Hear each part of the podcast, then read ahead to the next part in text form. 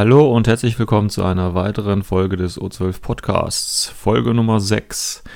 Heute werfe ich wieder einen Blick auf die aktuellen Neuigkeiten und dann gibt es mal wieder einen kleinen Turnierbericht von meiner Seite aus und abschließend beschäftigen wir uns mit dem High Value Target in dem ITS 2016 Turniersystem.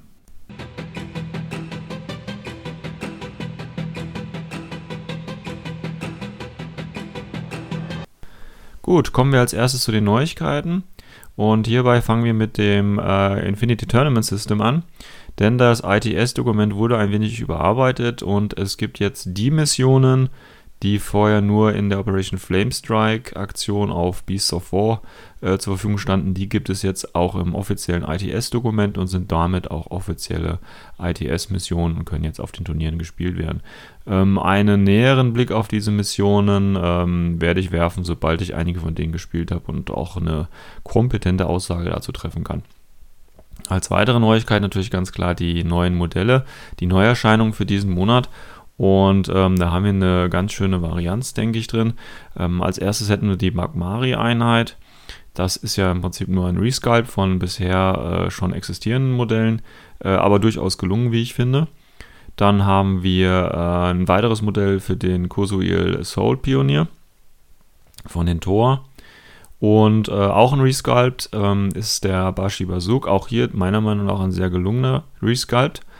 Dann haben wir natürlich noch die äh, Xeodon Badruids, die äh, zu äh, Onyx Force gehören und dementsprechend haben wir natürlich auch äh, tatsächlich jetzt die Starterbox, 300 Punkte Starterbox für die Onyx Force, wo einige Einheiten drin sind, die man sicherlich äh, als Anfänger oder eben als Neuensteiger in die Onyx Force gebrauchen kann. Und heute würde ich mich ganz gerne so ein bisschen auf die Xeodron Badruids konzentrieren. Da gab es ja, wie gesagt, kein Modell vorher und das Profil ist ja mit Erscheinen von Humans 4 auch erst neu, weil ja dementsprechend die ähm, Onyx Force ja erst in Humans 4 drin gewesen ist. Ja, wenn wir uns das ähm, Profil von den Seodron Bartruids angucken, das ist natürlich ein Tag, sieht ja auch dementsprechend aus, hat ja eigentlich ganz normale Werte, sage ich mal. Aber gucken wir uns das erstmal im Detail an. Also Bewegung ist äh, ganz klassisch 4-4 bzw. 10-10. Close Combat Wert von 14, also ein bisschen gering, aber okay. Ein BS von 13, ist jetzt auch nicht so der Bringer, aber ist halt ganz okay. pH von 13, gut, das ist beim Tech jetzt nicht ganz so relevant. VIP von 13 und eine Armor von 5, BTS von 6, Strukturpunkte von 3, Silhouette 6 und äh, lässt sich viermal in der Onyx Force spielen. Das heißt, ich kann vier von diesen Tags aufstellen. Und ähm, das nehme ich jetzt mal gleich vorweg. Man muss natürlich überlegen, äh, punktetechnisch liegen die Xeodron Batroids so um die 60, also 95, äh, 59 bzw. 58 Punkte. Und wenn man dafür überlegt, dafür kriegt man drei Strukturpunkte. Plus der Tag ist natürlich auch noch eine Remote Presence. Äh, das bedeutet, er hat genauso wie zum Beispiel die Drohnen auch diesen zusätzlichen Bewusstseinslevel noch. Also eigentlich bekommt man nochmal mehr als drei Strukturpunkte. Ähm, und das Ganze eben für 59 bzw. 58 Punkte, das ist schon echt ein gutes Angebot, besonders wenn ich vier Stück davon aufstelle. Ähm, gut, dann habe ich knapp über 200 Punkte, habe allerdings auch schon äh, eben dementsprechend viele Wunden auf dem Spielfeld stehen. Und wie gesagt, mit Armor 6 oder Armor 5 und Entdeckung dann eben 8, das, die halten ja auch schon ein bisschen was aus. Ähm, also neben der Fähigkeit, ähm, dass sie eben äh, Remote Presence sind, also ferngesteuert sind. Ähm, haben wir noch Bioimmunity.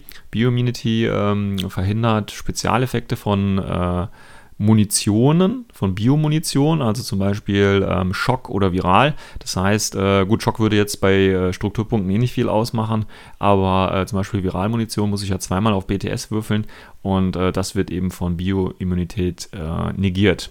Da muss ich mich also nicht drum kümmern, wenn ich zum Beispiel gegen Assassinen oder Lubgaru oder was auch immer spiele.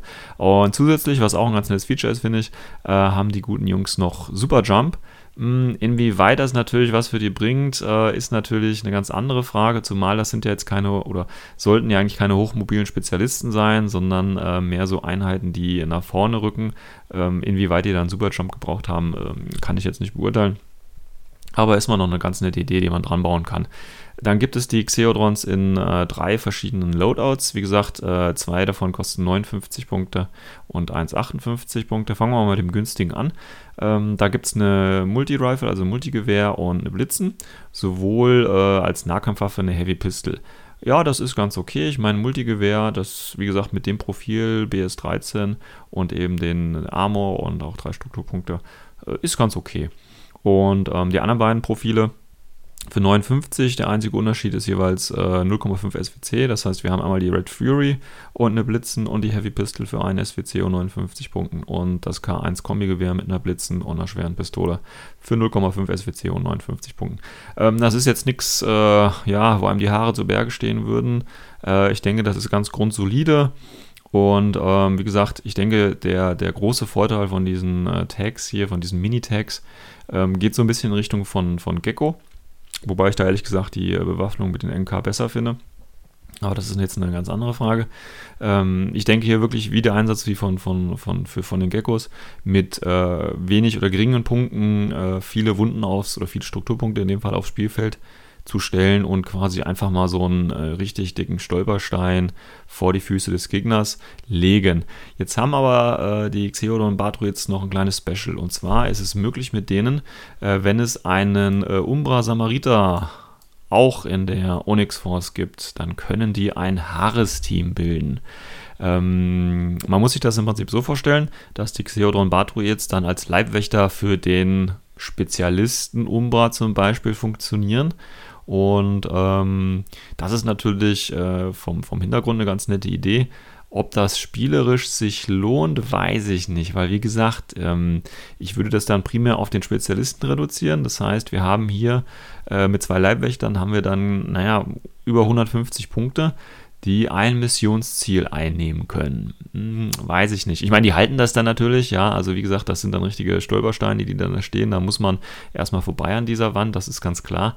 Ähm, aber wie gesagt, ähm, ob dafür sich 150 Punkte lohnen, weiß ich nicht. Also ich kann mir das ganz gut vorstellen, so also als Speerspitze. Und ähm, vom Hintergrund macht das sicherlich Sinn und ist sicherlich eine spaßige Geschichte. Aber wie sich das dann auf dem Spielfeld äh, beweist, das ist nochmal eine ganz andere Frage. Also ich würde mich freuen, wenn einer meiner zukünftigen Mitspieler das ausprobiert, ähm, weil ich denke, das ist eine ganz gute Idee. Ah, vom Hintergrund her, wie gesagt, aber ob das spielerisch so Sinn macht, ähm, um ein Missionsziel jetzt zu halten, zum Beispiel. Ähm, gut, man kann natürlich zum, zum nächsten dann weiter rennen, aber mit einer 4-4er-Bewegung von den äh, Xenodrons äh, äh, kostet das natürlich auch einiges an Befehle, dann ist das nicht mehr effektiv. Ähm, also das ist wie gesagt so eine Frage, das würde ich gerne mal äh, live in Aktion sehen um äh, mir da wirklich ein festes Urteil drüber bilden zu können. Aber ich denke, also wenn ich jetzt Onyx Force spielen würde, äh, würde ich die auf jeden Fall mit reinnehmen, äh, nicht in ihrer Leibwächterfunktion, äh, sondern einfach nur ähm, ja, um wirklich diese Wundenanzahl für möglichst geringe Punkte auf das Spielfeld stellen zu können, um äh, den Gegner möglichst lange zu beschäftigen und dann vielleicht zum Beispiel äh, mit einem infiltrierenden Spezialisten oder äh, mit was anderem äh, quasi dann in Ruhe meine Sachen machen zu können.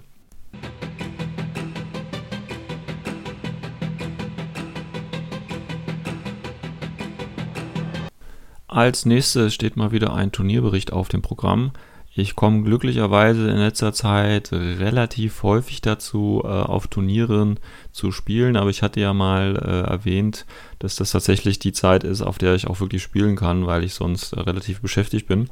Und ähm, deswegen freut es mich natürlich, ähm, und wenn es ein Turnier ist, ist es natürlich umso toller. Ähm, ja, diesmal gab es sogar ähm, Glücklicherweise war ich mal wieder in der Lage, was zu organisieren, zusammen mit dem Tabletop Club Rhein-Main. Äh, Nochmal danke für die Unterstützung äh, von deren Seite aus. Und zwar gab es mal wieder ein kleines Turnier in Nidderau, 300 Punkte, wieder mit äh, Spec-Op, 12 äh, Erfahrungspunkte. Und ähm, das Ganze hatte die Missionen äh, Decapitation, dann haben wir nochmal Transmission Matrix gespielt und dann gab es auch nochmal eine schöne Mission. Welche war das nochmal? Ich muss gerade selber nochmal schauen. Das ist tatsächlich jetzt auch schon wieder zwei Wochen her. Ähm, wir haben die Mission Decapitation, Transmission Matrix, ach ja, genau, und Safe Area gespielt. Ähm, ja, ich bin natürlich wieder mit meinen ähm, Shasvasti angetreten. Wie gesagt, ich habe mir dieses Jahr vorgenommen, nur mit denen aufzutauchen. Jetzt wurde aber kürzlich von Corvus Belly ein bisschen was am Army-Bilder geschraubt und äh, auch im Hinblick auf die Shaswasti oder gerade im Hinblick auf die Shaswasti. Und äh, deswegen hat sich bei mir äh, ein bisschen was geändert. Und zwar ist es jetzt nicht mehr möglich, die ähm, Saatsoldaten zu linken. Ähm, also im Army-Bilder sind die nicht mehr als linkbar aufgezeichnet. Und äh, dementsprechend äh, konnte ich nicht mehr meinen billigen äh, Saatsoldaten Forward Observer Link spielen. Da fehlen einem natürlich ein paar Spezialisten. Klar, man kann die natürlich einzeln spielen, aber ich denke gerade die äh, billigen Einheiten, 15 äh, Punkte, können im Link eben von dem erhöhten Burst und äh, so weiter profitieren und eben von der guten Bewegung dann profitieren, beziehungsweise von der Befehlseffizienz profitieren. profitieren. Und ähm, das ging also jetzt nicht mehr. Ähm, dafür allerdings ähm, war jetzt die Möglichkeit, dass man einen vierten Shrouded mit einpacken kann. Das gab es ja schon früher damals, wurde dann allerdings mit äh, N3 wieder geändert, aber jetzt anscheinend ist es wieder möglich. Also, was mache ich natürlich? Ich packe natürlich noch einen vierten Shrouded mit ein. Ähm, dann habe ich wieder meine Grundkombo gehabt, also meine, meine Grund, was heißt Kombo? Meine Grundkombination, ja, sprich ähm, eine Sphinx, dann eben äh, ein Leutnant, in dem Fall Noctifer Neuland, der sich ja auch immer wieder bewahrheitet oder bewährt. Ähm, anschließend dann, wie gesagt, die vier Shrouded, dann die beiden äh, Repeater-Drohnen, die Baggage-Drohnen für jeweils neun Punkte. Und dann hatte ich natürlich noch einiges an Punkten übrig. Gut, natürlich den, den Spec-Op dann natürlich mit, mit dem Helferbot noch. Aber wie gesagt, ich hatte ja dann immer noch Punkte übrig. Und dann ist bei mir gerade im äh, Moment so wieder die Überlegensphase, okay, äh, was kann ich jetzt für die übrig gebliebenen Punkte machen? Ich habe früher immer die Spekulo-Killer mitgenommen. Die sind auch ganz okay, damit kann man arbeiten, das ist in Ordnung. Aber ehrlich gesagt ähm, bin ich mittlerweile der Meinung, dass man die Spekulo auch ganz gut durch einen einfachen Shrouded ersetzen kann. Der kann, wenn man ihn richtig spielt, das gleiche zerstörerische Potenzial entfalten wie so ein Spekulo.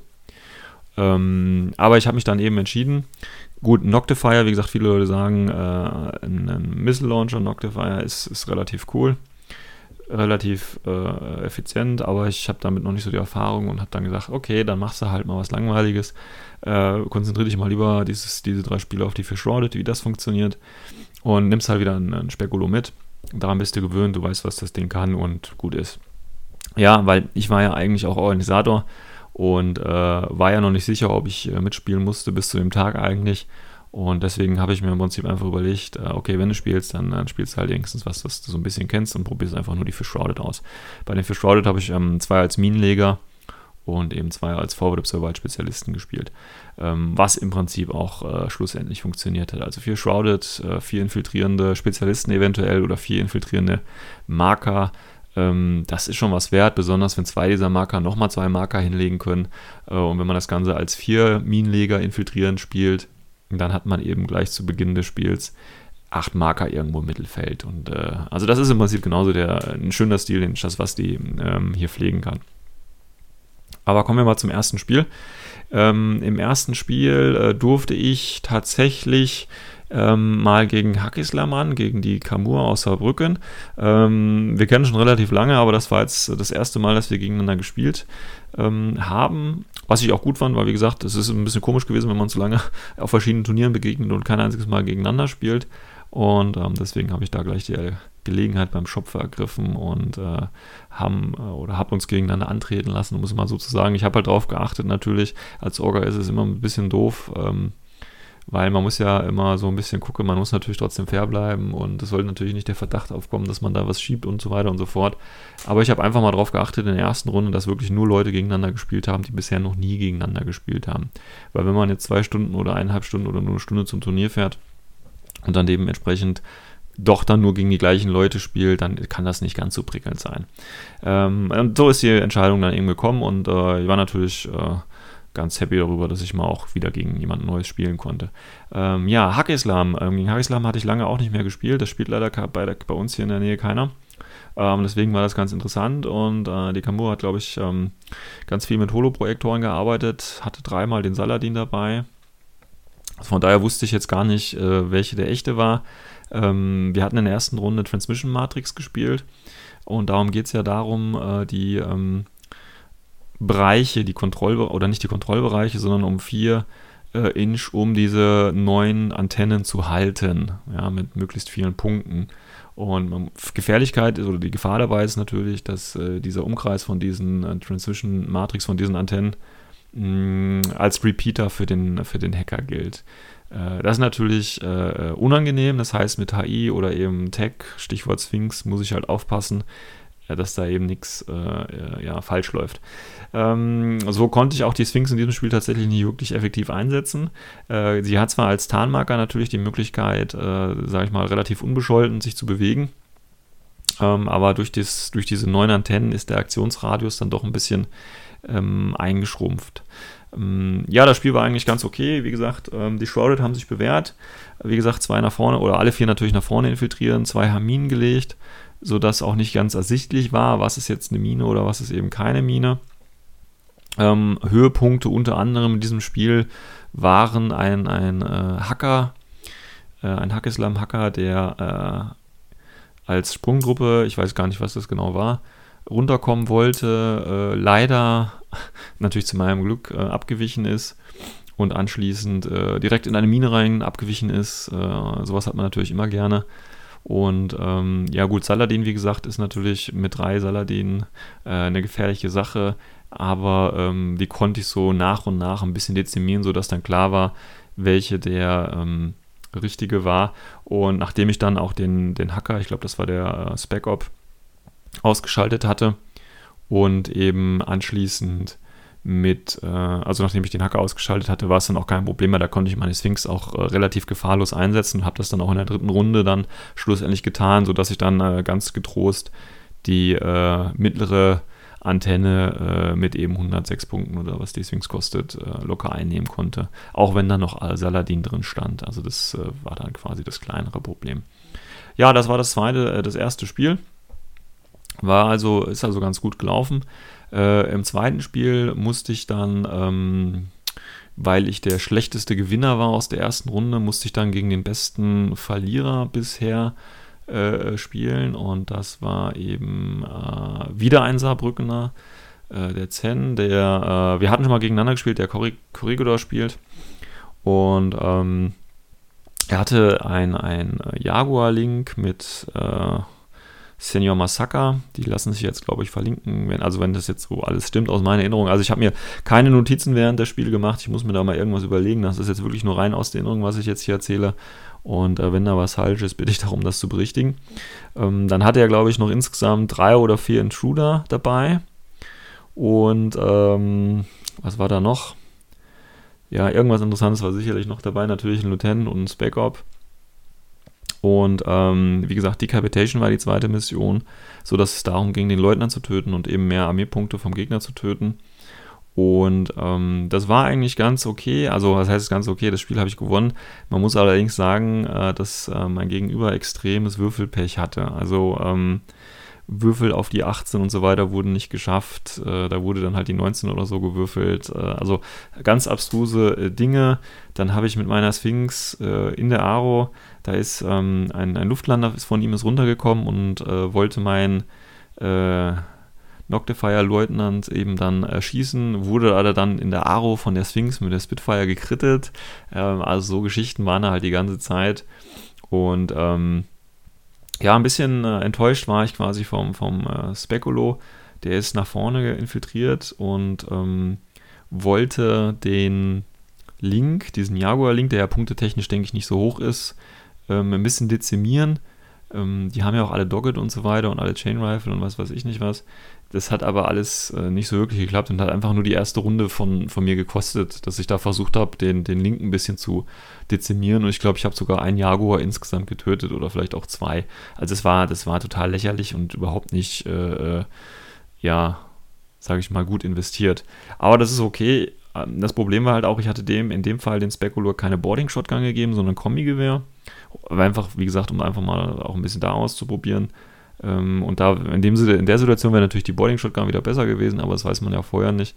Ähm, aber das ist okay und solche Situationen bekräftigen mich dann im Prinzip auch in meiner Meinung, dass ich eben sage, okay, ich kann das mit dem Shrouded eigentlich auch, wenn ich jetzt nicht gegen Tech ran muss oder wenn halt die Monowaffe keine äh, große Relevanz spielt, dann kann ich das gleiche mit, mit 10 Punkten, 15 Punkten weniger auch erreichen.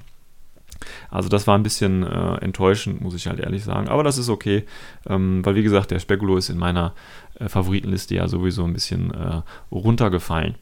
Ja, also wie gesagt, das war ein sehr äh, glückliches Spiel für mich, beziehungsweise ein sehr leidvolles und äh, pechgeladenes für mein Gegenüber. Ähm, aber ich denke, wir werden uns nochmal irgendwann äh, auf einem Turnier sehen und dann gibt es hoffentlich eine Revanche. Mm, ja, im letzten Spiel durfte ich dann gegen, äh, nochmal gegen Hagislam dran. Und in diesem Fall musste ich, ähm, musste ich eine leidvolle Erfahrung machen, weil ähm, die haben ja diese, ich weiß gar nicht mehr, wie sie heißen, diese billigen Modelle mit einem äh, Jammer. Ja, Jammer, ich glaube, es war der Jammer, Schablonenwaffe, äh, die ich intuitiv angreifen kann, wo ich keine Sichtlinie brauche und die das Ziel dann ähm, in den Zustand isoliert bringt. Und sowas ist natürlich äh, gegen meine Armee richtig eklig oder kann richtig eklig werden. Und so kam es dann auch, wie es kommen musste. Irgendwann im zweiten Spielzug, ähm, glaube ich, in der zweiten Runde, wurde dann auch meine Sphinx intuitiv durch die Wand äh, gejammt. Und das bedeutet ja nichts anderes, als dass ich im Zustand isoliert nur den einen Befehl für die Sphinx habe und eben keine Befehle aus dem Befehlspool äh, weitergeben kann. Und das ist natürlich für so einen, ja, so einen Alpha-Striker wie die Sphinx äh, eher ungünstig. Ähm, in dem Fall war das aber noch okay, sage ich einfach mal, weil es schlussendlich äh, bei Safe Area äh, dabei ging, die verschiedenen äh, Zonen ja zu halten und äh, das konnte ich auch mit einem Befehl tatsächlich in der, bei der Sphinx machen. Ich denke, ein großer Vorteil war oder was zu meinem Vorteil wurde, mein Gegner hat auch, ähm, wie ich schon letztens oder letztens gerade im Podcast besprochen habe, schon habe ich sie quasi gegenüberstehen. Die Garde, die neu rausgekommen ist, der Resculpt, stand mir gegenüber, aber mein Gegenüber hat halt die Garde auch sehr defensiv, muss man eben sagen, gespielt ähm, weil er anscheinend Angst hatte von meinem Spekulo, der so ein bisschen in der Nähe rumschwadroniert ist. Und ähm, das war natürlich dann äh, ein Vorteil für mich, weil ich denke, wenn da die Garde sehr aggressiv eingesetzt worden wäre und eben die Sphinx ausgeschaltet ist, habe ich halt tatsächlich wenig dabei, was ich einem Tech entgegenstellen kann. Gerade wenn es eben so eine Garde ist mit hoher Armor und äh, Multi-HMG und äh, was weiß ich nicht was. Also das ist so eine äh, Sache, da muss man halt immer ein bisschen aufpassen. Aber äh, so war das ganz okay. Wir haben übrigens auch beide, bei der Safe Area kann man ja das geheime Missionsziel als, ähm, als, als Punktekarte quasi nehmen. Und äh, auch hier zum Schluss war es eine knappe Geschichte und ich hatte tatsächlich einen Punkt mehr dann anschließend auf meiner Karte oder zwei Punkte. Ich hatte diese, ich glaube, die höchste Telemetrie mit, mit 42 oder was das ist, glücklicherweise. Und ich wusste gar nicht zu dem Zeitpunkt, dass das die höchste ist. Äh, war also noch gespannt, was er jetzt auf den Tisch legt. Ähm, hat aber dann auch hier zum äh, knappen Sieg gereicht. Tatsächlich wäre es aber auch so gewesen, ich hätte es gar nicht knapp machen müssen, wenn ich dann noch die ähm, Sphinx nach vorne gezogen hätte in den anderen Sektor und den Befehl hätte ich noch gehabt, dann hätte ich drei kontrolliert und dann wäre die Sache ähm, eindeutig, eindeutiger auf jeden Fall gewesen. Aber ähm, sowas passiert halt einfach ab und zu, wenn man den ganzen Tag äh, Infinity spielt, gleichzeitig noch die Ergebnisse alle verwalten muss, also organ muss wegen Regelfragen und was weiß ich nicht was. Das stresst halt nochmal ein bisschen mehr und dann ist man am Schluss tatsächlich ein bisschen durch und solche Fehler passieren dann einfach. Das wäre sicherlich im ersten Spiel so nicht passiert. Ähm, aber wie gesagt, äh, war ein interessantes Spiel und jetzt weiß ich zum Beispiel auch bei Hackislam oder eben auch, wenn das andere Armeen haben, wobei ich glaube, die Tor haben sowas ähnliches vielleicht noch, aber sonst ist, glaube ich, der Gemma nicht ganz so verbreitet. Aber das ist eben so eine, so eine Waffe, die eben, weil sie keine Sichtlinie braucht, und äh, die Figur, die sie trägt, ja auch relativ günstig ist. Also wenn man da irgendwie so einen Hordenansatz ähm, verfolgt und auf Platten, die sehr, sehr eng sind, oder viele Tunnel oder sowas haben, ähm, könnte das sehr, sehr, sehr gefährlich werden.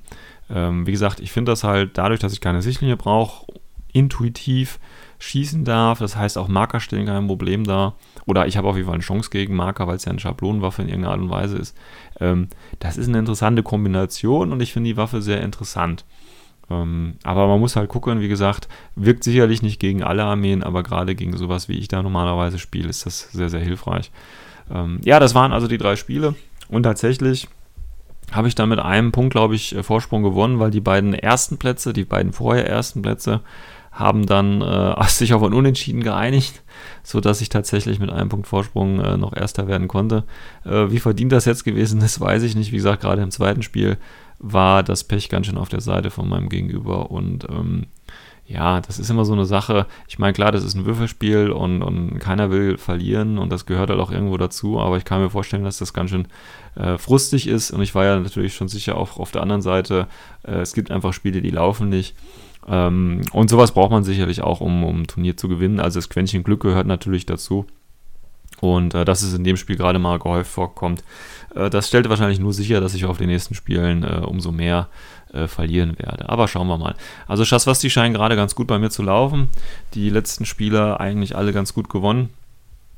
Ähm, das nächste Turnier, was wir machen, ähm, oder wo ich dann sein werde, das ist tatsächlich dann auch schon äh, wieder in äh, einer Woche. Äh, auch wieder in Niederau. Ähm, ich bin auch wieder Orga, deswegen weiß ich auch noch nicht, ob ich mitspiele. Es äh, sind noch Plätze frei. Also wer sich jetzt da aufgefordert fühlt, ist äh, Nähe von Frankfurt, gerne vorbeikommen. Dann muss ich nämlich nicht mitspielen.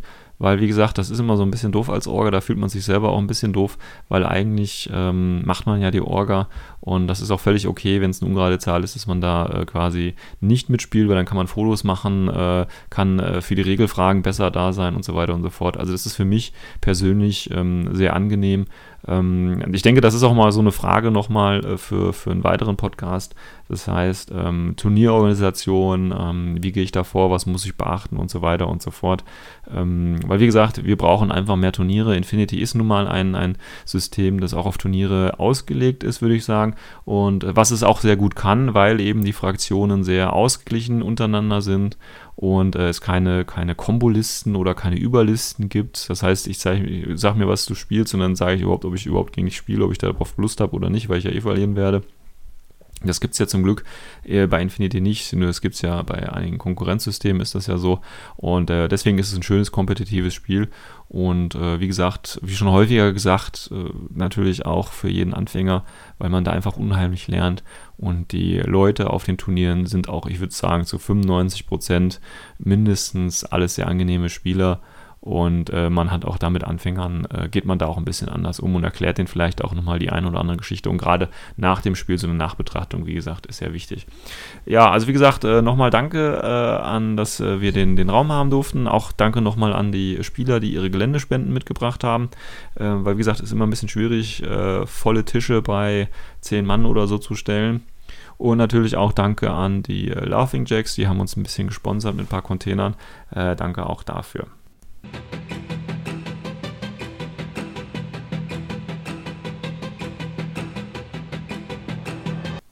Okay, wir liegen ganz gut in der Zeit, deswegen möchte ich jetzt noch ganz kurz auf den letzten Punkt von äh, diesem Podcast zu sprechen kommen. Und das ist das HVT, kurz für High Value Target. Ähm, ganz wichtig für die ITS 2016 Missionen und Szenarien. Das heißt, wer auf ein Turnier geht, sollte schon mal den Begriff gehört haben. Das ist im Prinzip nichts anderes als eine weitere Figur, die man aufstellen muss, die äh, neutral ist und die dazu gedacht ist, dass der Gegner verschiedene geheime Missionsziele erfüllen kann. Da man natürlich vorher nicht weiß, welches geheime Missionsziel man zieht oder machen möchte, muss man diese Figur jedes Mal aufstellen und ähm, bietet ebenso die Option, nochmal zusätzliche Siegpunkte zu äh, erreichen. Das HVT zählt als neutrale Figur und man stellt im Prinzip einfach ein normales Silhouette 2 Modell auf. Das sollte sich natürlich schon ein bisschen von der anderen oder vom Rest der Armee äh, unterscheiden, um, äh, damit es eben dazu keinen Verwechslungen kommt. Aber darüber hinaus gibt es eigentlich keine Beschränkungen. Wie gesagt, äh, es kann, äh, es gibt ja spezielle äh, Zivilistenfiguren, es gibt die Dire Foes Zivilisten oder Spezialfiguren, die dabei sind. Man kann aber auch ganz einfach eine normale Einheit von seiner Armee nehmen, die man dann aber irgendwie vielleicht kenntlich macht oder eben ein Stück weit anders bemalt hat, dass ganz klar ist, okay, das ist mein, mein ähm, High-Value-Target. Dieses High-Value-Target muss man tatsächlich immer als erstes aufstellen in der Aufstellungsphase. Das heißt, meine Aufstellungsphase fängt an und als erstes, bevor ich irgendeine andere Figur aufstelle, stelle ich das HVT auf. Das HVT muss immer mindestens 4 Inch außerhalb der Aufstellungszone aufgestellt werden. Kann natürlich auch weiter aufgestellt werden, nur nicht in der Aufstellungszone des äh, Gegners. Ähm, das heißt, ich habe im Prinzip automatisch mindestens 16 ähm, Inch ähm, von meiner Spielfeldkante aus zum HVT. Ähm, des Weiteren darf ich das HVT auch nicht äh, innerhalb von Gebäuden oder äh, auf Dächern oder so weiter oder äh, eben äh, auf anderen Geländestücken platzieren. Und es muss im Prinzip an eine erreichbare Position aufgestellt werden, so steht es in den Regeln. Jetzt gibt es natürlich einige Missionen, wie zum Beispiel äh, Missionen, bei denen man einen Objective Room betreten muss. Diese Objective Room hat vier Türen. Jetzt kann ich das meinem Gegner schwierig machen. Und zwar, indem ich einfach das High-Value-Target vor der ihm zugewandten Tür platziere. Das ist völlig legal, weil das HVT ist damit immer noch zugänglich, ähm, aber halt zum Beispiel nicht von hinten. Ähm, verdeckt aber wunderbar die Tür, weil ich kann mich natürlich nicht durch die neutrale Figur durchbewegen. Ähm, das heißt, ich kann quasi so den Gegner zwingen, wenn er den Objective Room betreten muss, außenrum zu laufen.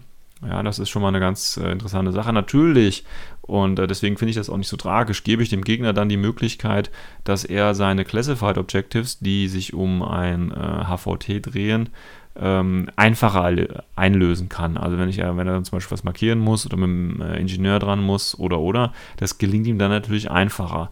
Ja, von daher äh, finde ich das nicht so tragisch. Aber es ist eben eine Möglichkeit die es gibt, deswegen soll das nicht unerwähnt bleiben.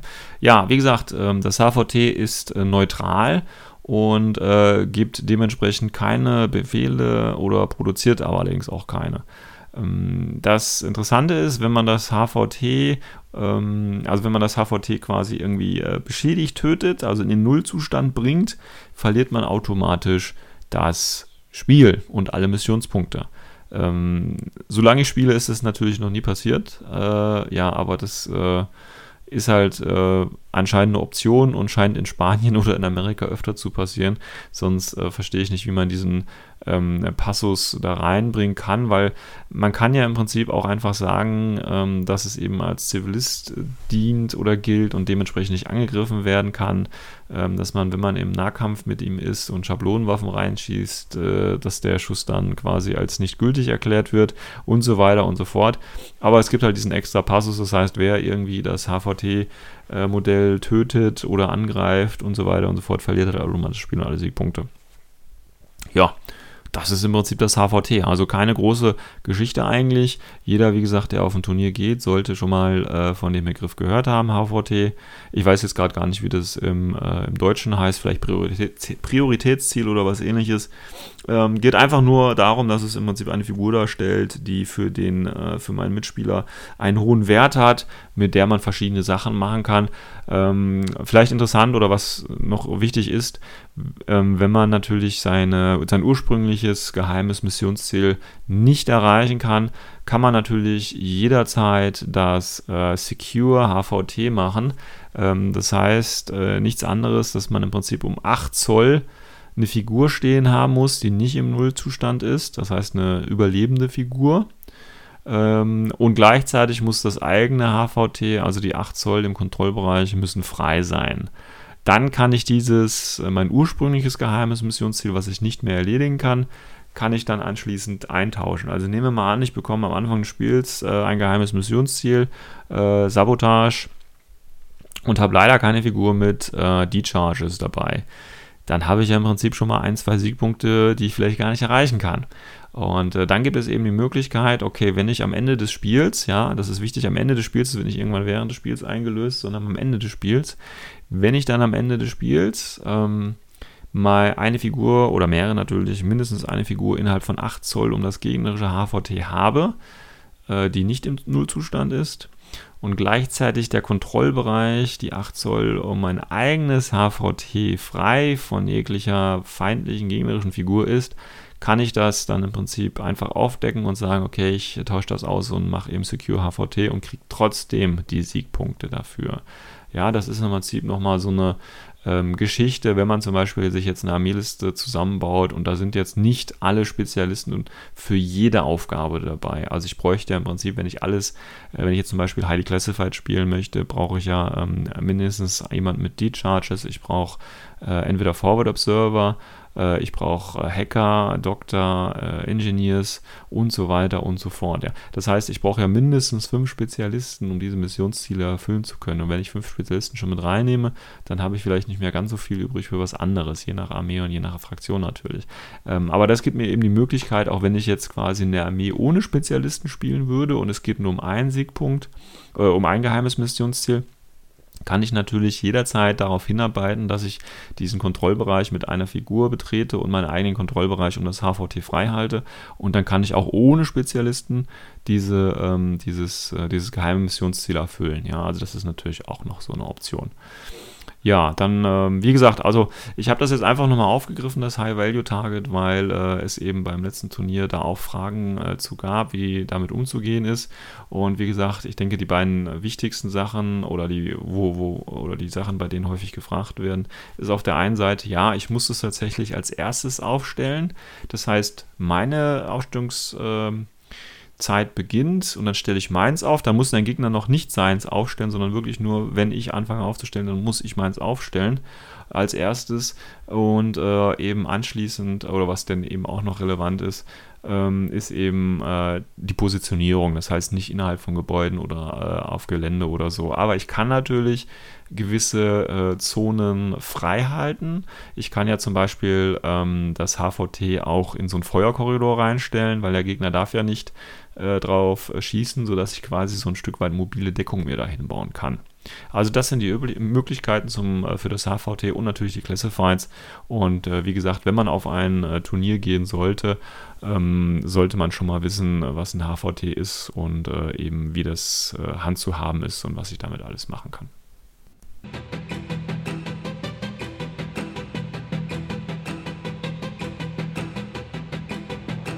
So, damit sind wir jetzt auch schon wieder am Ende der Folge 6 des O12 Podcasts. Diesmal ein wenig kürzer als die übrigen Folgen, aber ich hoffe, ihr habt trotzdem irgendwas mitnehmen können. Wenn ihr Fragen oder Kritik oder Anmerkungen habt, äh, schreibt mir eine E-Mail oder postet im Forum. Das sollte alles kein Problem sein. Ich bin da relativ umgänglich, auch wenn ihr neue Themen habt für eine neue Folge, irgendwas, das ihr unbedingt wissen wolltet und euch schon immer gefragt habt. Nur her damit, ich versuche es nach bestem Wissen und Gewissen zu bearbeiten. Ich wünsche euch noch einen schönen Resttag und hoffe, wir hören uns bald wieder.